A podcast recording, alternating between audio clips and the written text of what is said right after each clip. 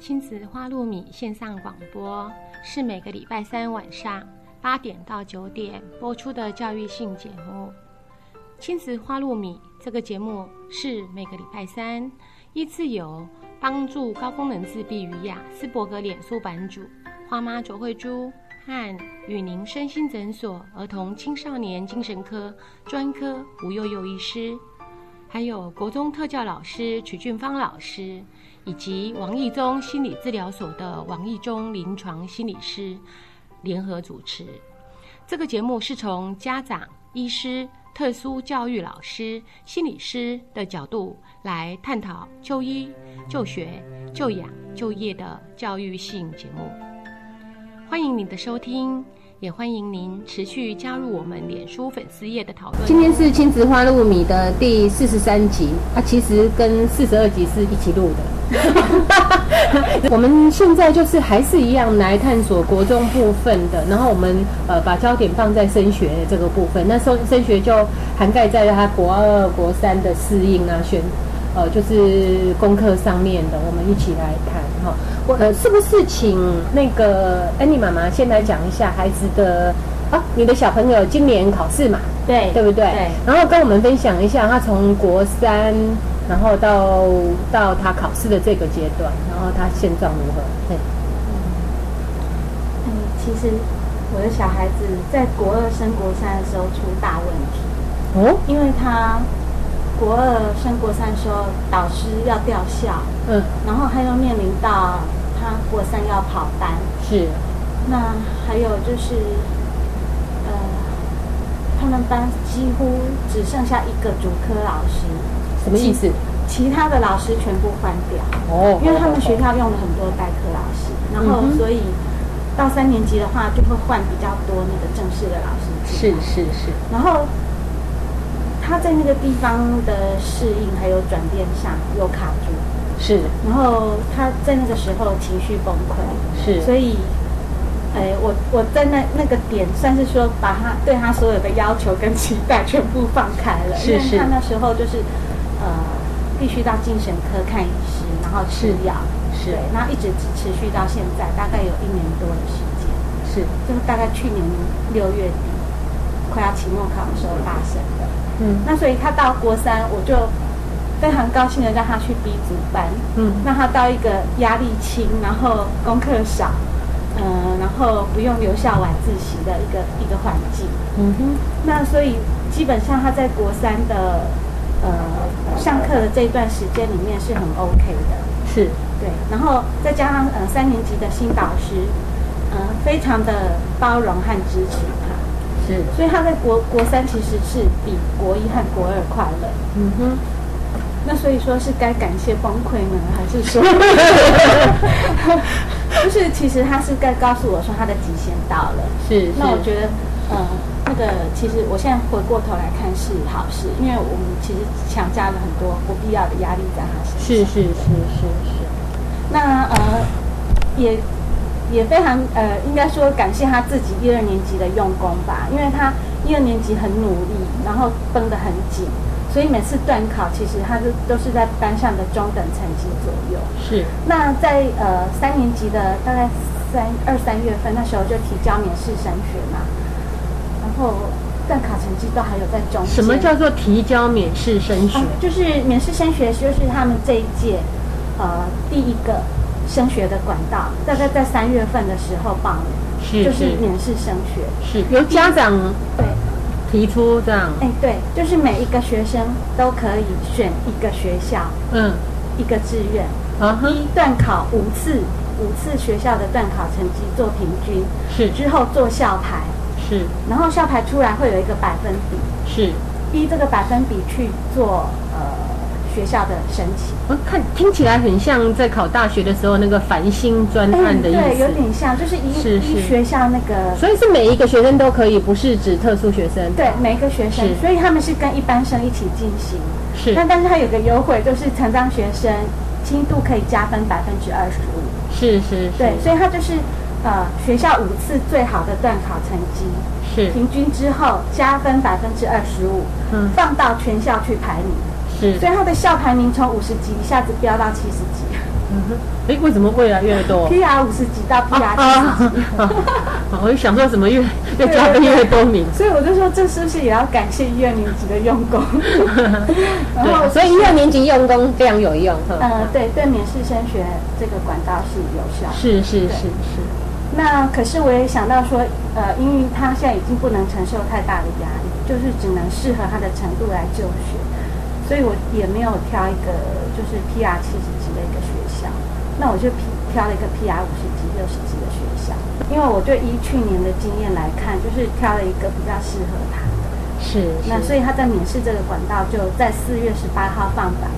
就就决定了哇，真好，轻松愉快。他四月少掉几个月的煎熬。对，所以他整个就是开心到不行，嗨到不行了。嗯。然后压力都放掉之后，就叫他说：“你怎么定下心来把最后这两个月，呃，学习完，还有就是怎么样在班上，还大部分的同学，一半以上的同学还要机测的状况之下，嗯哼，他必须要好好稳定在这个班上。”是是，好，谢谢。那另外，因为蔡慧芬老师的小孩子，他选择的又是另外一个方式嘛，考试之类的，能不能给我们简述一下他今年整个考试的那个过程？哦，他登记登记没有登记上，简单跟我们讲一下考试的部分，好吧？今年的时间点啊，然后要准备。机测，机测，机测是在六月，嗯哼，六月九号、十号这两天考。嗯。那考完机测以后啊，就会有那个叫做什么申请入学嘛，就用机测的成绩去申请入学。嗯，那因为那一本给家长手册里面就会讲说什么学校啊，那你可以怎么样申请？好，有没有达到那个分数？啊，申请入学啊，也没有过的话，还有一个十二年就学安置啊。嗯，那就是到那个林口。到林口那边现场就唱名分发这样子，然后我我儿子就是透过这个现场唱名分发的管道，就就找到他喜欢的学校，他一直喜欢那个学校，是这样子。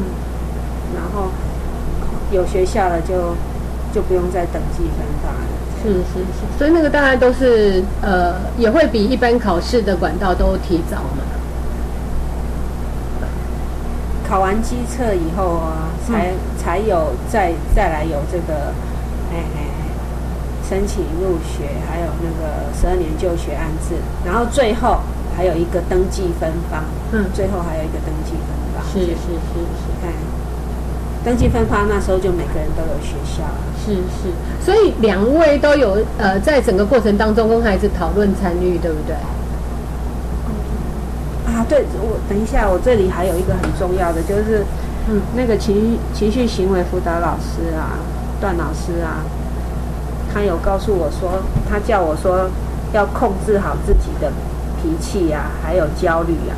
他说，等一下是妈妈还是小孩？我自己呀。嗯，妈妈的妈妈的情绪和焦虑。他说，我如果情绪呀，哈太那个焦虑太大的话，哈。可能会影响到我的小孩，他到时候会到考场去，他会一个字都不写。嗯哼。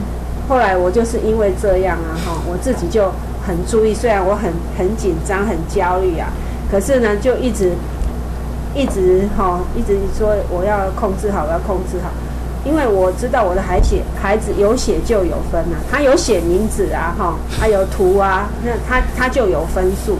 如果他真的他。我如果说焦虑，还有那个很，我又很惊慌。我看到他的每一件事情啊，我是想说考试要到了，他那种种的行为就让我很惊慌，让我觉得很惊慌，然后我觉得很恐怖，然后我觉得很害怕，好，很着急，那完全就会我我自己失控啊，这样子的话，完全不止我没有办法帮助到他，我还会。还会阻拦他，所以到最后我一直一直在一直在修我自己啊。佛家讲就是 修忍辱啊，啊，就是忍辱不是说好好先生不发脾气，是一直在调我自己的心呐。哦，一直在。后来我有去听课啊，就一直在调。我说我，因为我那时候真的是气到牙痒痒的，恨到哈想觉得他的人生哈已经面临到这么样一个大的那个情况，为什么他自己完全都嗯，所以那我后来就是听了课以后，就是一直在调我自己，我就很感谢呀。可是我去听的时候就很懂，就说好，对我把我自己心里面哈，把我的这个心呢，把我的身心调好的话呢，才是真正的在帮助他。这样，我在听的时候是听懂了，然后觉得很开心。我去的时候好开心，回来的时候好开心。可是等到我面对他的时候，我就不由自主的 手脚就僵硬，然后心里就喷出很大很大的那个火来。这样，然后就觉得说，哎，我怎么这个样子？就又觉得自己很挫败啊。然后在下个礼拜又去回去听啊，大概连续就那差不多两个月的时间，都是在讲忍住，对我帮助非常非常的大。嗯，帮我度过了这一段那个，我觉得是救了我的命，因为我真的是那时候的心里就会毁了我自己，也会毁了，是毁了小孩啊。嗯。然后度过去了以后，也觉得说，哎，其实也没有那么困难啊。是，其实这一段历程啊，现在想一想，他还是他，他就是这样。可是对我来讲，我觉得我进步了，他还觉得还蛮感谢，说就是像刚才你讲的啊，有一有这一段经验啊，因为我自己最困难的点。是这些，就是太在意小孩了，然后太在意他的一切外在的那些表现了，然后他一一就一一就把我的那些价值观啊、那些成见啊、那些不不好的执着啊、那种那种自己自以为是的观念哦，因为我从小就是乖乖的小孩啊，然后都当班长啊，然后考试都考得很好啊，啊，整本课本都背下来了这一种。很奇怪的那种，他就一一把我打破了，说不需要这样，也可以过日子啊。觉得好像自己有进步了，嗯，还是孩子来帮我进步的，嗯，真的还蛮感谢的。如果没有他，我真的没有什么动力要去，我就坐在沙发看电视啊，然后呢舒舒服服的哪里吃哪里玩。那因为有他，我就。觉得哦，我真的很难，日子非常困难过下去了。我一定要去听课，然后我觉得真的是很好，帮助我身心灵各方面的成长。如果我没有遇到他这个问题的话，没有遇到我小孩帮助我的话，我可能遇到别的还是会会有这些情况。可是我小孩逼着我面对我自己真实的情况是这个样子，这样哦，我看清楚了哦，原来我是这样。我应该可以更好，这样。我完全懂你的感觉。虽然我孩子最艰难、最艰难的时候，就是这段时候，在国高中，然后那一次考试。那因为这是呃呃，可能可以说人生里面第一次面对比较重大的考试，然后我又把它扩散为这个没有考好。你的人生就是会毁掉的那种状态，以至于我们有太多的期待跟焦虑。可是也就是因为这么的艰难，以至于让我们知道，就是说啊，有很多东西其实都可以看看淡、看轻松。然后这个过程过去了之后，真的就海阔天空哎！我我我也很想，就呃，当我们一直有接触去呃看到一些早疗做很多，或者是呃就是说执着在国一国二。好，现在在那个阶段还，呃，一直觉得说，嗯，还是没什么状况啊，就是只是怎样怎样，呃，一些就是小小的情绪什么，去不去处理那一个呃问题核心的这一些家庭，我会觉得，如果有机会像我们这样子碰触到这么大的呃，就说挑战。哦，孩子的固执，然后他不接受你的，然后由我们来修正。我觉得这一块真的是一个很大的改变。就我自己来讲，就刚刚蔡慧芬老师说的，我也是啊，班长当很久，书念得很好。不过我比较不一样的是，我以前也拒学过，以至于我又但我回，因为我我们的失败经验我是会忘记的，那以至于我在回溯我自己拒学的那个心情。好，我现在整个跳开来，我讲到一个比较有趣的部分。是我孩子念了高中以后，国中的部分他几乎不不跟我讲话，因为他已经觉得这个妈妈就是恶魔，就是来来毁坏他的人生的。然后他永远搞不清楚为什么我会又快又急，一次噼里啪啦讲一大段的话。到后来他告诉我说，我其实以前高中的时候，他告诉我，我其实以前真的都不知道你在干嘛。我觉得你就是乱七八糟。哎，我想想，还真是蛮贴切的哈。所以。这也是他。如果说我的孩子教会我我什么，我我的感觉是他教会我最乱的东西要修正，就是沟通。然后我现在讲话会变得比以前清楚很多，然后也比较容易聚焦。这是我孩子教会我的事。可是他如果没有那个缺点，我恐怕也也不能讲缺点。他们如果没有那个特质，我恐怕也很难学会。然后他的固执性也就让我们学会宽容。不知道是不是有这样的感觉？对啊，就是因为当妈妈的天性就是，不管如何，我就是要帮助我的孩子啊，用任何的方法，嗯，啊，包括修正我自己，我也要帮助我的孩子。好，然后这样子就会对我们呢，其实就是对我们帮助很大。是。那现在我因为我的小孩子距离考高中这一块比较远，不过我。就是变成一个大学的家长来跟大家分享这一块，然后等一下请曲老师再帮我们做一个就是现阶段的那个呃的升学的那个看法。那静芳你就听着，因为你的孩子即将面临。好，我要说的是，我觉得孩子在国中考高中的这一块，我历经了几次焦虑，一个就是他的成绩嘛，一路往下跌，我要怎么办？那到后来是因为孩子完全不配合，所以我也没办法怎么办。感谢他帮我做了决定。可是那时候我面临的一个关卡是，他真的会思会考卷，他觉得题目烂，然后不写哈。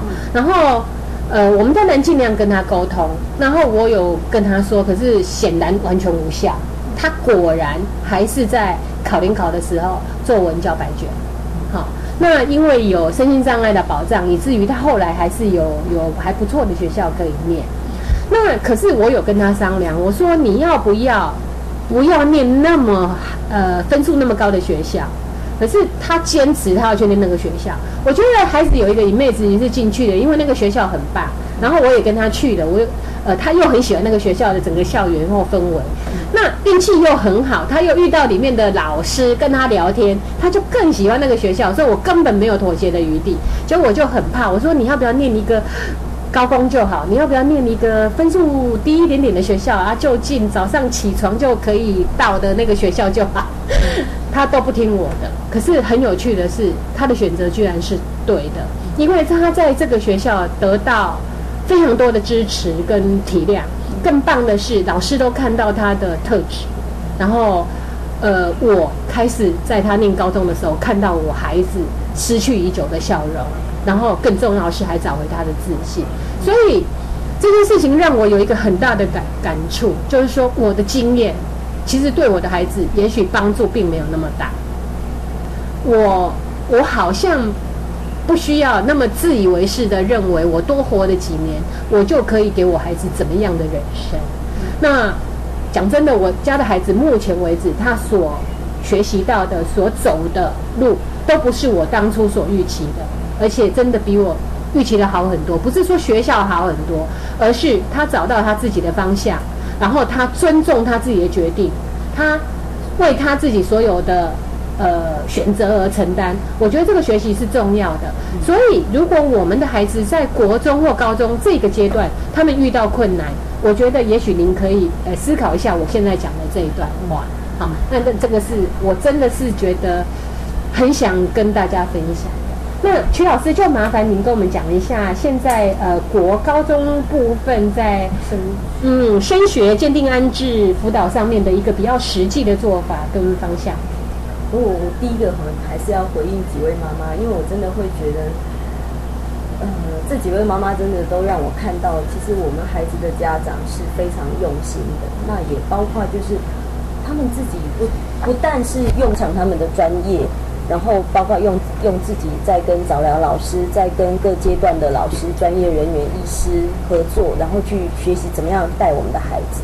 但是我觉得这真的是一个很辛苦的历程。也就是说，今天我们说一子而教是比较容易的，可是我们要面对的是自己的孩子，那个绝对不是只有专业就可以解决，因为会有很多的情绪的期待的那种纠葛在里头。所以我觉得真的要跟各位妈妈致敬，谢谢，接受了。回到那个就是整个大概国中升高中这个阶段啦，那我们以一百零一学年度的整个升学的规规定来看，就是以这个暑假开始，对对对，嗯是。那目前我们知道的状况，大概就就就会包括刚刚两位妈妈讲的，哈，那在第一个阶段会是所谓的，呃，我想第一个是，如果真的有怀疑自己孩子是有这方面特质的或是资格的家长，真的一定要拜托在。九月初，赶快请学校去提出鉴定的申请，因为这个身份的确立，攸关到他后面，尤其在特殊管道，也就是十二年升学安置，他可不可以走那个管道？因为那是比一般的学生多了一个机会，一个方式。那如果你没有在那个阶段确立，你到很接近的时间点，那很有可能因为这样的被。怀疑是有其他的目的而被挡住。现在是，如果照您讲的九月初的话，我们就是先找辅导室，还是直接先去找医师？我我想医师那边最好是可以先找，是就是。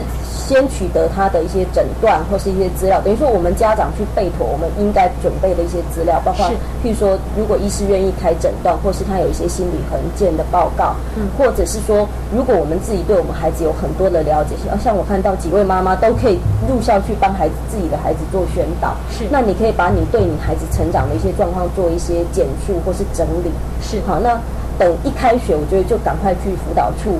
或是教呃特教组这边来做一个报道，请他们帮孩子提出鉴定的申请。那如果孩子资格是确定，那就不用那么担心这个部分。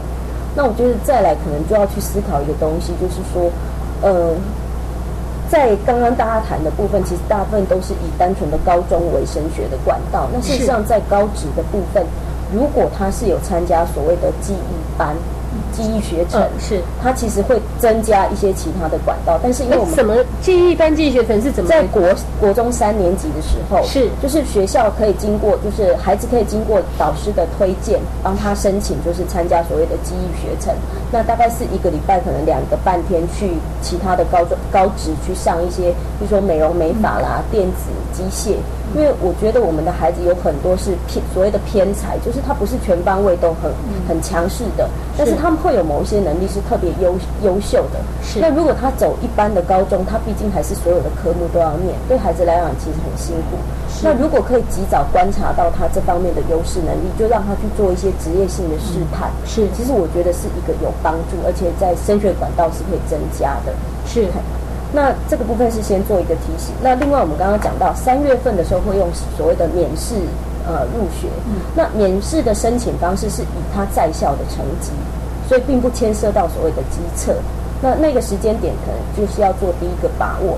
不过，当然我们后续会遇到一个状况，就是有一些孩子对他免试申请他的学校他不满意，他想要后面走走那个机测的其他的方式的时候，他忘记去做放弃了。这个是常常他没有放弃，所以他不能同时使用两个管道。那这个可能就是家长自己要考虑的非常清楚。这个考大学的部分也有完全一样的的问题。对，那我们自己去呃去年有一个孩子就是遇到这样的状况，就是他在放弃的时间点太晚了，所以他在跟十二年升学安置的那个的管道使用上面就相冲突，后来再变成是在两个。委员会里头，他没有办法去选择后来比较适合他的那个学校，是。因为他已经免试占了人家的名额，是，所以这个这个惨痛的教训，真的让我们真的要提醒家长们特别要注意，就是学校如果没有提醒你，你可能要把那个简章上的一些时间点看清楚。是，那再来就是我们六月份机测之后的一个状况了。那我觉得机测之后，第一个就是我们刚刚妈妈讲到的申请入学嘛。那申请入学就是也是用机测的成绩去加分百分之二十五，跟其他的一般孩子可以做一个比较去入学这样子。是。好，那申请之后，他接着马上来的就是所谓的那个十二年升学管道。好，那他几乎是同时间在申请入学先先早一两天，对，早两天，然后接着就是十二年。十二年就学安置啊，申请入学还没有公布。十二年就学安置就会先公布。了，哎，所以那你就可以看看 十二年那个入学的那一些缺额哈，那些学校开出来缺额到底是不是你满意的，或是孩子适合的？如果是，那当然我们就以这样的选择做一个决定；如果不是，我觉得那可能就要真的要要再评估看看。对，就是一个萝卜一个坑啊，只能占一个名额，所以就要很注意说你到底要占哪一个。对对对。然后接下来就是这两个管道都确结束了，确定剩下的名额，我们才是所谓的那个登记分发。那那个申请是等于是最后一个一个时间点这样子。那简单的在一二三这样整理一下。好第一第一个就是所谓的免试入学，是好，那那大概就是以在校成绩为主。所以如果家长真的在，我我觉得平时的那个努力真的很重要了，你累积下来的一个成绩的成果。好，那再来就是所谓的呃，考完机测之后会有三个管道。好，如果是一个确定的特教的孩子，或是我们自闭症的孩子，好，那第一个就是所谓的申请入学，好，用他的机测成绩去做申请。第二个就是他会。用十二年升学安置的方式，是跟其他的同一类的身心障碍的孩子，譬如说自闭症、雅思的孩子，就是跟着自闭症这一个族群去做比较，好，那就是这一群孩子去去。给特别试出的一些名额去选取，是。哎，那第三个就是这两个管道结束之后，我们会有所谓的登记分发，是。哎，就是全部剩下的名额再让孩子们跟所有的一般生去做比较，那一样是加分百分之二十五的方式去。是是。对啊，十二年就学安置会在那个最先开始的时候，也是三四月的时候就要填表。对对对。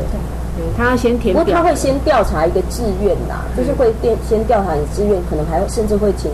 孩子填写他的个人的一些基本资料，嘿，那其实，在就我了解了，在台北市他们不太一样，他们的十二年升学安置是直接用会谈的方式。那其实孩子在校平常的表现跟老师的观察、家长的观察，其实就很重要。嗯，那十二年就学安置啊，他中部办公室会到北部来开一个说明会。今年的说明会是在那个板桥高中，你上特教网，他就可以看到。那我。那个那一次说明会好像家长来的还蛮少的，就是可能大家不知道说他有一个说明会，那个说明会去听的话也会比较清楚啊，所以建议家长说也要注意一下。大概什么时候会有说明会？嗯，其实我觉得这个部分我自己就会一直希望说学校的特教组真的可以尤其针对像之，就像一般学校在开学都会有所谓的青师恳谈的那个时间。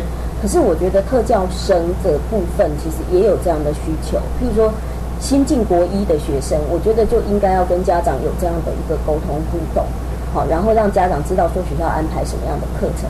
那国三又是特别的一个时间点，我觉得也应该在譬如说开学的一个月的那个新生亲师亲师座谈的时候安排一个时段，让所有的那个应届毕业生的那些家长可以跟老师们一起了解一下。就是升学的管道有什么？然后这个这一年要怎样去帮孩子做准备？你你讲到这个部分，我就觉得其实国中本来就不太，不要讲特教组好了，国中本来在这一块上面给的东西就都不多了。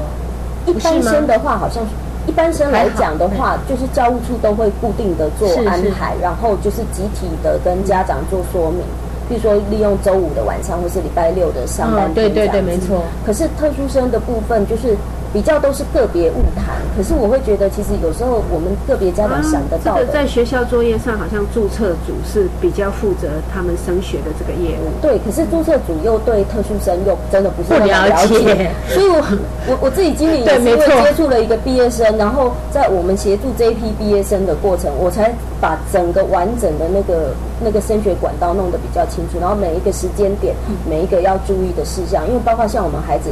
其实很多雅思的孩子会合并其他，比如说自闭症孩子会不是只有单纯他情绪的问题，他会合并，譬如说像过动或是学习障碍的部分。对。那其实，在省他们一样是可以申请特殊考场的协助。是。所以可能很多家长都不知道，如果有些孩子他是书写有问题的时候，他虽然是自闭症的孩子，他还是可以，因为他譬如说平时在学校的考试有这样的一个辅助。好，那。在联考的时候，他一样可以取得这样的一个协助。是，您刚讲到那个特殊考场，有哪些部分是需要特特殊考场协助的？我我们会大概分几个，一个一个是用他的账别，就是他有没有特教的资格哈。那譬如说他有没有呃身心障碍手册，或是说他有没有呃所谓的教育上的鉴定资格这样子。那其实给的方式就非常多，譬如说最简单的，如果以视视力上有问题，他就是放大试卷或是点字试卷。好，或是甚至像语音的报读的，像现在都有像学障的孩子有所谓的语音报读软体，嗯，他比如说他如果阅读上有困难，他就直接读题出来给孩子。那在输出的部分，就是譬如说写，那如果手写有困难的，哈，速度慢的，他会可以做延长时间。那虽然都是画卡，可是有我们的有的孩子的画卡的动作很慢，那有的孩子是因为手功能不好，譬如说像那种呃其他肢体障碍孩子，比如说手可能常常画错，像那个脑性麻痹对之类的，那他可以就是带疼这个答案卡。那另外还有就是包括可以打字回答，那像。还有来讲，就妥瑞的那个 tick 的部分，然后他们有的是呃，像情绪上的比较多，就是所谓的独立考场，嗯，就是他比较不会受别人的干扰，或是他当他情绪发作的时候，他也不会造成考场其他孩子的一些。影响这样是是，那其实都是在考试前申请的时候就要。其实有的还蛮特别的，像我上次就是有一个我们雅思的孩子在考试之前，呃，心脏有一些状况，然后他就独立连病床自己进去，他们会做到非常呃贴心的部分。对，甚至有一些比较紧急状况的孩子，以前有参加过他们这种特殊考场的审核，嗯，好，就是审核会议的时候，有一些我觉得他们很愿意，包括。一些紧急状况，他甚至是医疗诊断出来，他们就愿意配合去给这个东西。只要学校或是说审核的委员能够很清楚说明说给他的原因是什么。是是是是。那个呃，关于那种课业上的问题啊，就是呃，在国中的部分有没有办法说呃，让小朋友有一个。呃，就说在国三的时候，就给比较好的建议，就是说啊，建议小孩子去念呃高工啊、高职啊，或者高中这样子，帮他去。您刚讲到有那个记忆的部分嘛，你的记忆班都会。给人家一个误会的印象，就是是那种不读书啦、行为行为有问题的孩子才会。那其实这几年我们自己慢慢会推荐我们自己一些特殊生去参加，就是这样的一个记忆班。因为我们的孩子真的也许在学科上，包括像学长的孩子，他可能学科上他没办法比人家好，可是他的手可能够灵巧，或是他的做东西的一些能力不错的话，他其实反而可以透过这样的管道去升学。是是是，因为我在请教一个我觉得好像有点蠢的问题，就是说如果拿到身心障碍之类的，然后呃在国中部分的成绩或者是一般成绩，几乎都是要按照老师的自由心证来决定他的分数吗？那我讲我举个例子啊，高中的部分是这样子，四十分可以算及格嘛？升上升，对不对？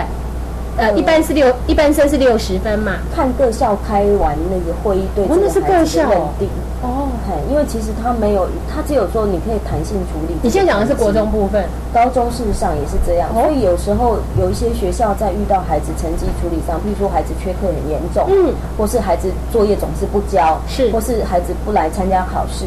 那他可能在一般老师在一般程序上，你说要给成绩，对老师真的有困难。是，那他们可有可能就会召开一个会议，去针对这个孩子的状况来谈。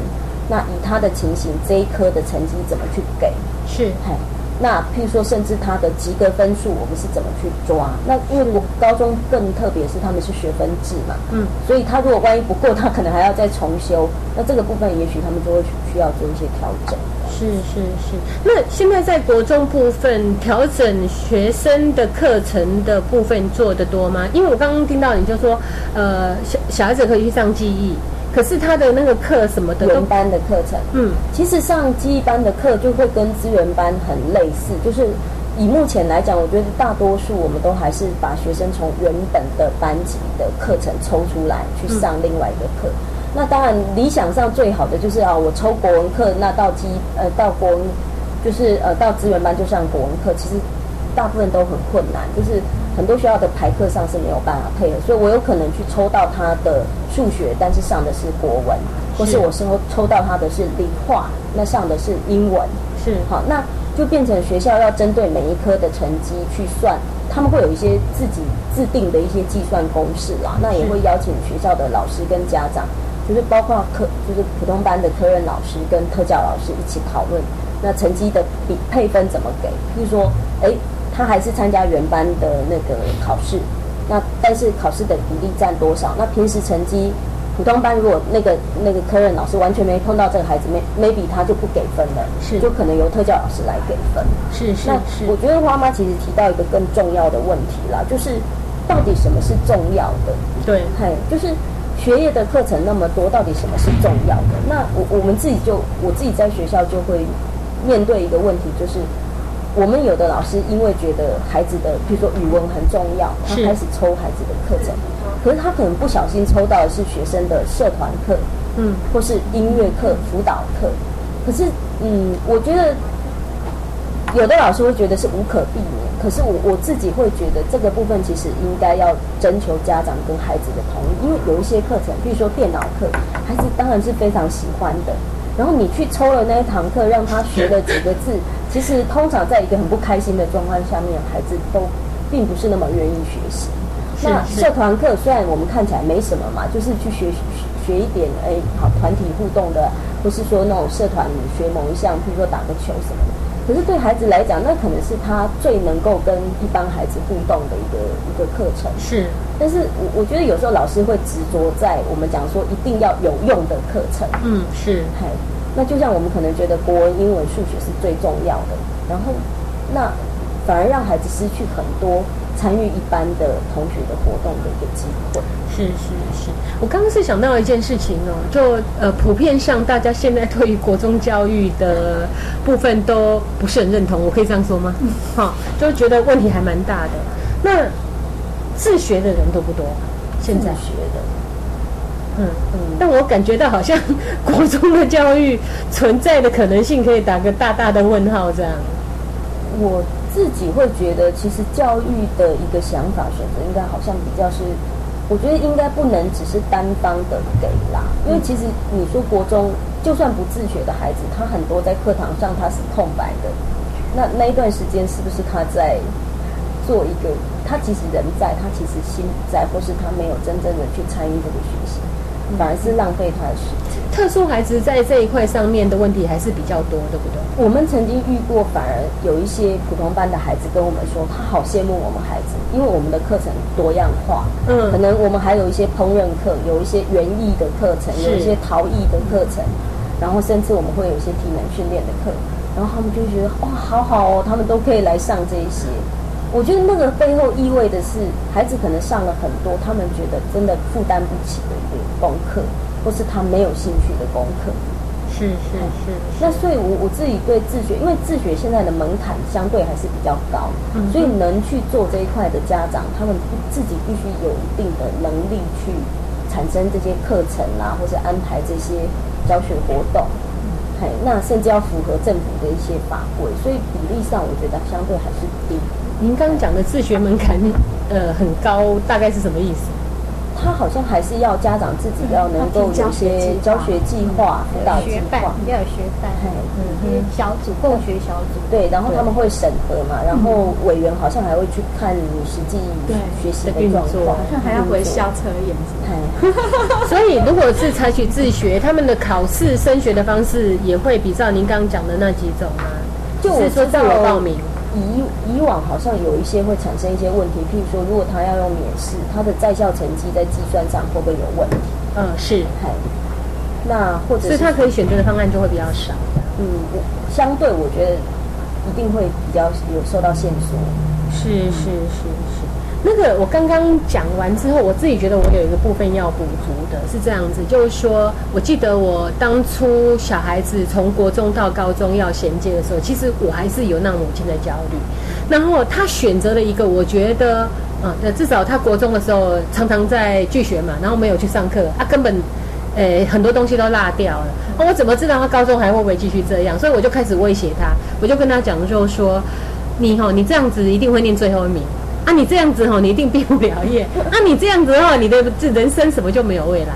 可是当我在跟他沟通这些事情的时候，我就开始跟他着手，呃，我就修正我自己的态态度，一切都改成可以，那我们就可以做什么？我就跟他说，妈妈现在很多事情我都不懂，因为你现在念的学校什么我都不太清楚怎么样。可是我们可能会面临到一个状况是，你现在功课会不好，你可能会念最后一名，那我们怎么办？然后我们开始来了解说，万一你念最后一名，我们还能不能重考？可以耶。啊，如果没有毕业会不会怎么样？不会怎样，还是可以考大学。就这样一步一步的去抽丝剥剥茧。所以从国中到高中，我自己觉得，我们现在先不谈孩子的转变，谈我的转变好了。我发现我是从一个不行变成行，可以试试看的过程。嗯，好。那我觉得这个部分，也许如果你可以提早在国中这个部分去陪伴小孩。好，去不要那么感受到他的艰难。你心里想，现在有几个人是国中没毕业的吗？对，那你突然就觉得好像没有这么可怕。对啊，然后，所以我们去培养那个态度，从现在就开始，就是让孩子看远一点。他国中现在可能难过，拒学，然后怎么陪伴他？然后他的课业不好，我们怎么陪伴他？好，这些这下来哦，我又要把球丢回去，又让你接了。你怎么去看这些事情？现在有这么多，我们今天。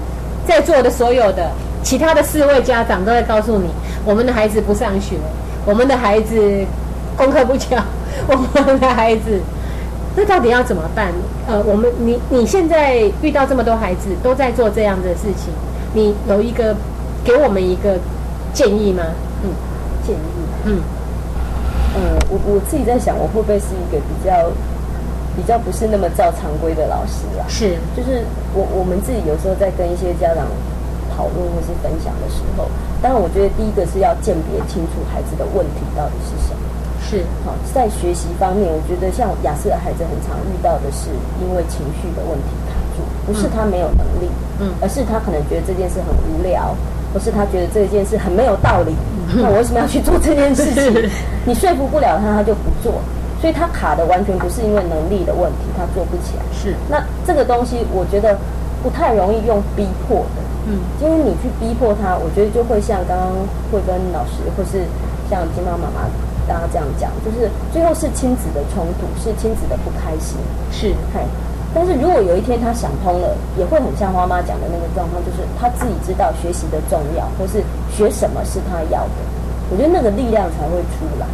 是，不然就是一直被填进去的东西。那我觉得这是第一个，就是雅思孩子比较容易遇到的学习问题。是。那第二个，我觉得呃，孩子在学习上比较容易遇到的是，我觉得有一个状况是，如果我们的孩子有可能合并其他的状况，嗯，会导致他学习的困难。我会觉得常常在我们自己教育鉴定上啊，也会有这样的问题，就是我可能看到第一个问题之后，我没有去注意到他其他衍生的，或是他。附带的一些问题，那我自己我不知道为什么我自己经验里头遇到蛮多自闭症跟雅斯伯格症的孩子，都会合并有注意力跟学习的问题。是，那甚至少数有，当然像博瑞症啊，或是其他的一些特别症状。那我觉得这个问题，因为他们够聪明，所以常常被 cover 住，让人家觉得是他没耐性，或是他很烦，或是他他不认真，他不愿意做这件事情。可是。真的有一些孩子就是非常困难在书写，或是书写就是他很容易出出一些小错大错的，好，或是他可能用运笔上他就是有肌肌肉的问题。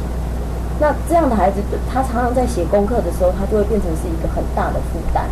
那更害怕的是，当他们遇到那种非常非常认真的老师的时候，老师就会盯着他，你一定要把这个做完，你一定要把那个做完，你一定要把。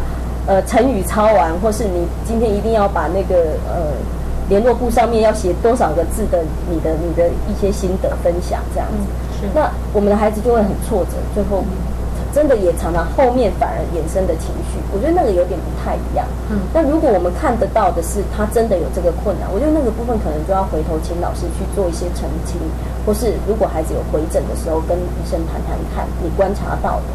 好，比如说他写字的状况、速度啦，或是正确的一个状况，是去了解。如果他真的有这样附加的问题的时候，我觉得那时候我们才有一个东西去跟学校对谈，说功课的减量啦，或是成绩，或是考试处理方式的一个调整。是，那我觉得这个其实是蛮重要，因为我们的孩子常常最大的那个情绪就把别人都吓死了，都忘记去看到他合并的一些状况。是是是，我我自己感受到的雅思孩子或是自闭症孩子，还有另外第三个，就是我觉得那也是他一个好处，有呃缺，可能是缺点，但是我觉得相对也是一个优点，就是我们的孩子可能在某一些方面有特别的兴趣。是，那那个优势是我们一直没有，我们一直把它当身心障碍的部分在处理。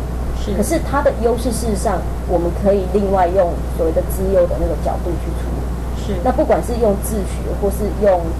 资源教育，或是用资优教育。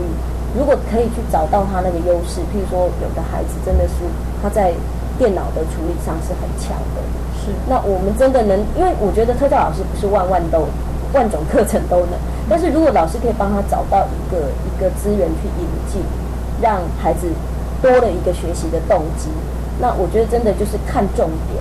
是你不要他不要去要求孩子真的十项全能，每一个都都很 OK。是你让他去去。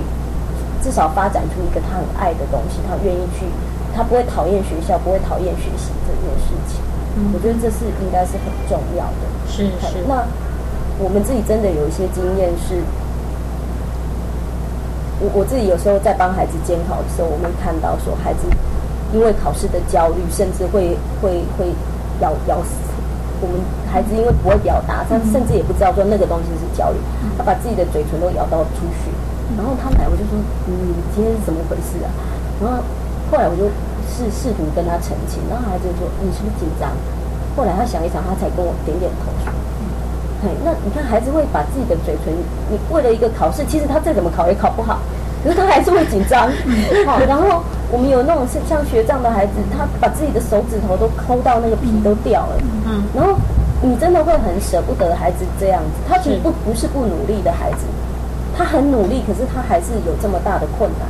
那其实我们后来就会跟家长说，你让他那个回家去补习的时间，你要不要帮他去补一些不一样的东西？譬如说现在有很多社大啦，或是有一些像救国团啊，或是像有一些民间，他们会办很多活动，包括像花妈自己在花蝶这边，好，你办了很多的假日亲子的活动。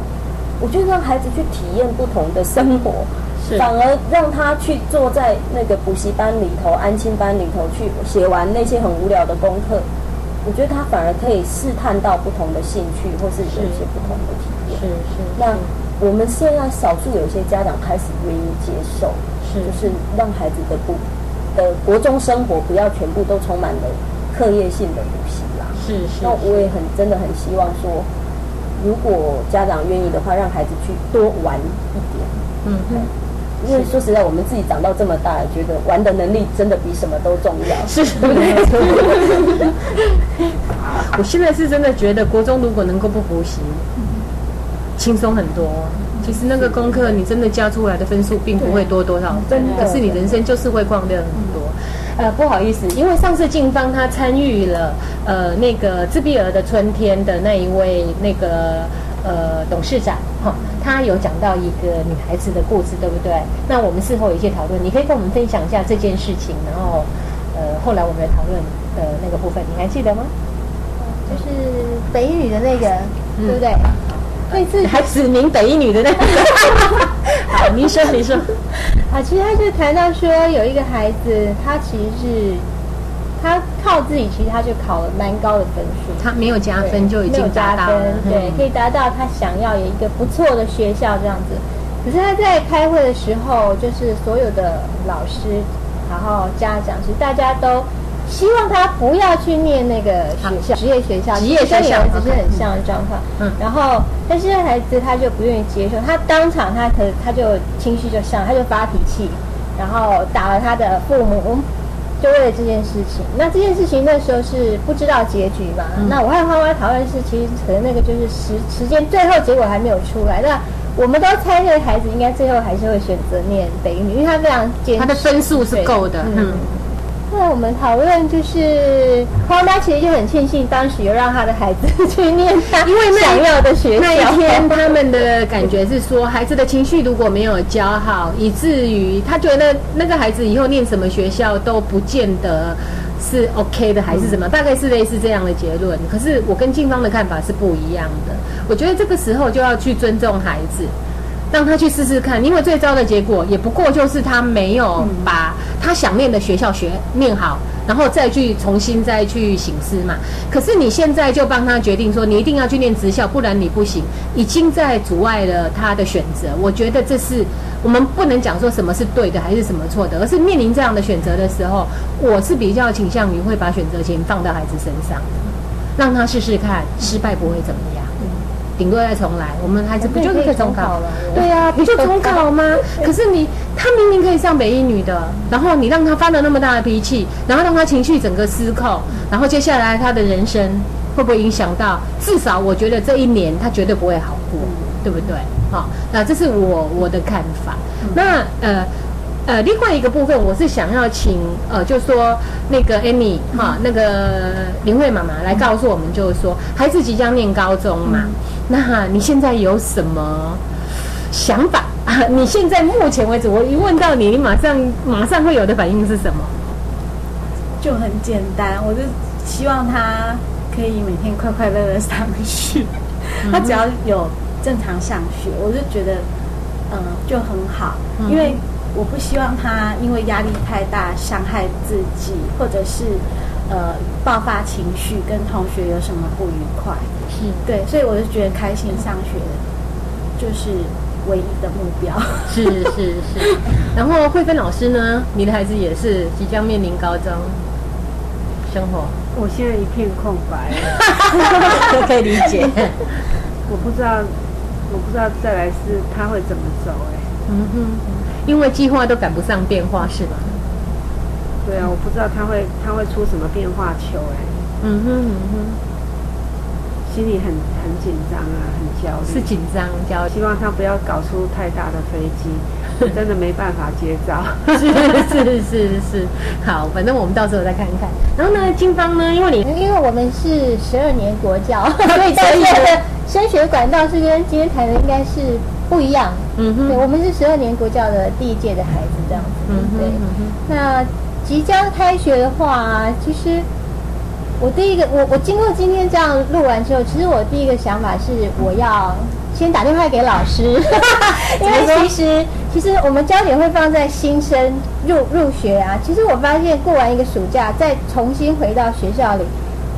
呃，老师跟我们都是需要适应，所以老师也需要被鼓励。因为我我觉得我运气很好，是说我的导师跟特教老师都是跟我很能沟通，然后都很关心孩子。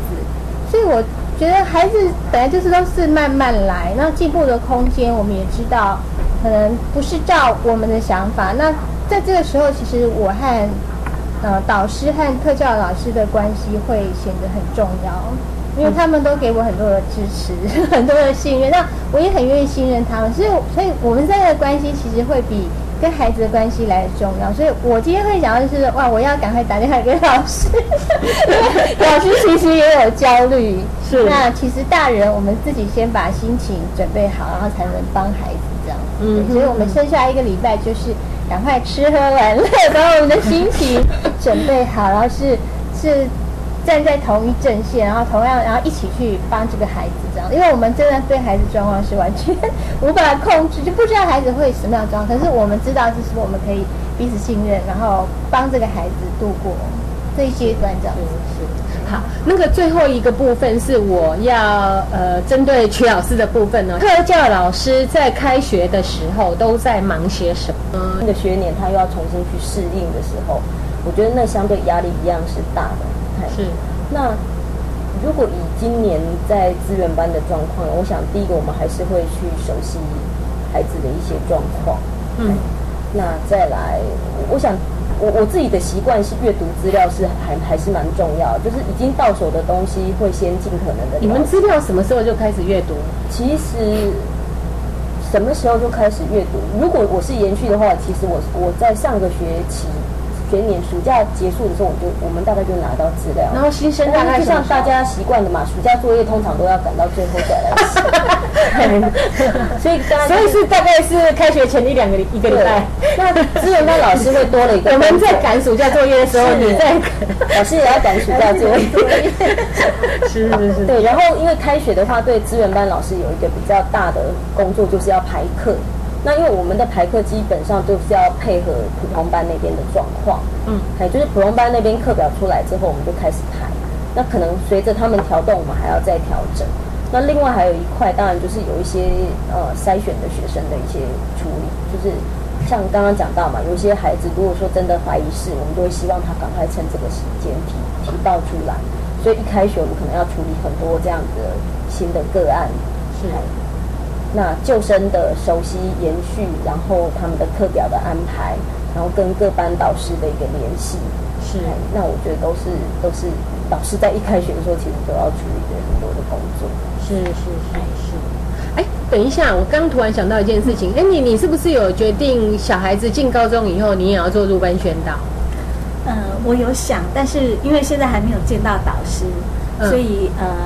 不知道导师的想法如何？是是是是，所以这个还是到时候随遇而安就是。对。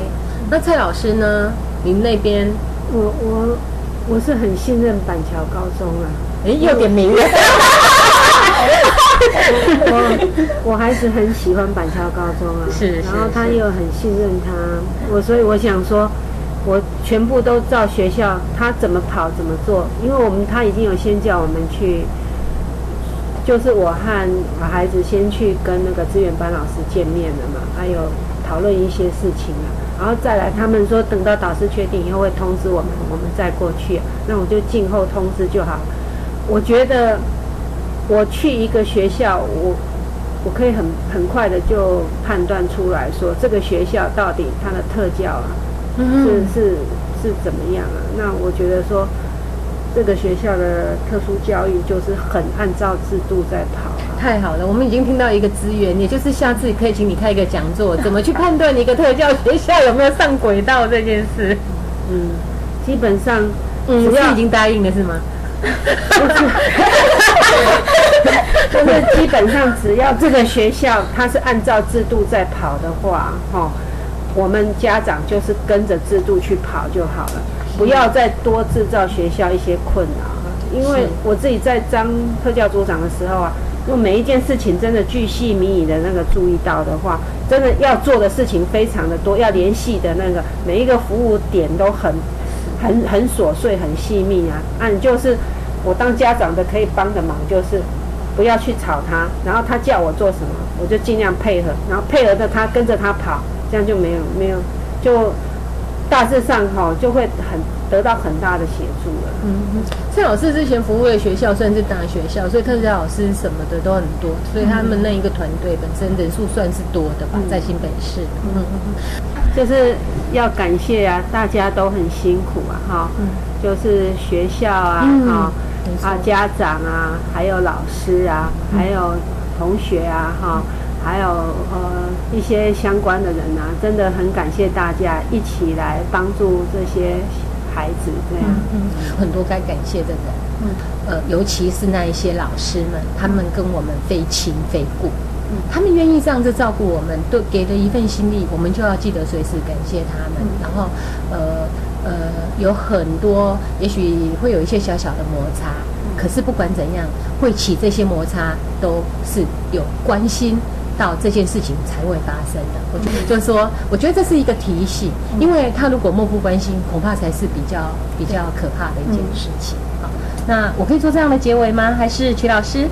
但曲老师又爱讲话，曲老师赶快说吧。因为其实我刚刚很很认同金妈妈妈讲的，因为我自己真的在这整个过程，我会看到老师都处理不来的孩子，老师的专业都不一定能够解决的孩子的问题。那妈妈们是用自己的生命在陪伴小孩，然后真的是非常的努力，所以常常有时候我都跟我很希望我身边的妈就是基本盘，就是把妈妈的角色照顾孩子的生活，然后照顾孩子的那个情感的需要顾好，我觉得那个就是最基本的。那其他的部分，我觉得能做就做，我觉得能放的没 有就放，真的挑重要的啊！我真的会觉得。妈妈们真的要好好照顾好自己，或是作为家长，因为你们是陪孩子真的最长时间、最久的，也最重要的是啊。当然，我也觉得很幸运的是，我自己在这个经验里头遇到很多的妈妈们是很愿意，就是信任我们这种江湖术士这样子随便开的药方，然后愿意去尝试，愿意去信任，然后愿意回来，真的觉得哎走不通了，跟我们讲说哎这样是有问题的。嗯，我觉得。这样的信任，其实让我也敢放手去尝试一些方式，是，哎，甚至不见得是那么被接受的方式了。是，那我觉得真的要谢谢妈妈们。嗯，我们真的得结束。拜拜。